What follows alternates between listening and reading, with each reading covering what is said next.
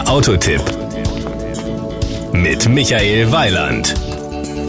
Eigentlich ist der März ein schöner Monat, um neue Autos auf den Markt zu bringen. Man ist froh, mal wieder aus den vier Wänden zu kommen und schaut sich daher gerne mal etwas auf vier Rädern an.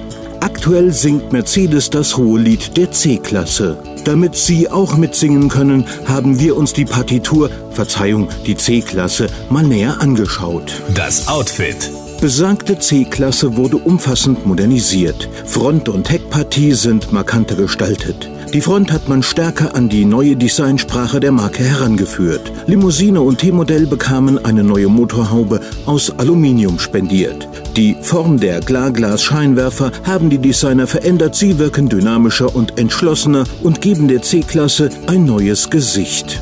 Power und Drive. Mit dem Label Blue Efficiency signalisieren alle Motorisierungen der C-Klasse, dass sie besonders effizient und umweltschonend mit dem Kraftstoff haushalten. Um bis zu 31 Prozent konnte der Verbrauch gesenkt werden. Wenn ich mich nicht verzählt habe, stehen fünf Benziner und sechs Diesel zur Auswahl. Die PS-Zahlen beginnen bei 120 und enden derzeit bei 306. Die Innenausstattung. Mit vielen Details im Innenraum, die an den neuen CLS erinnern, setzt die C-Klasse in puncto Qualität und Komfort in ihrem Segment neue Maßstäbe. Die Neugestaltung der Instrumententafel stand übrigens im Augenmerk der Interieurdesigner. Die Narbung, der integrierte Bildschirm, ein prominentes Zierteil sowie auf Wunsch ein hochauflösendes Farbdisplay im Kombi-Instrument sind neu. Die Kosten.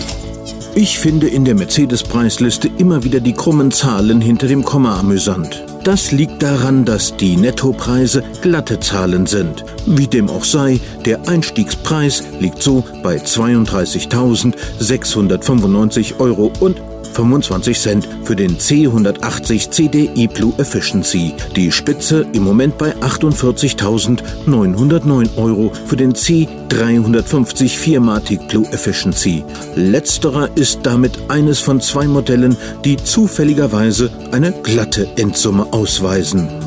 Das Gesamtbild. Das ist wie immer. Jede neue C-Klasse ist besser als die Vorversion und das dürfte hier nicht anders sein. Das war ein Beitrag von Michael Weiland.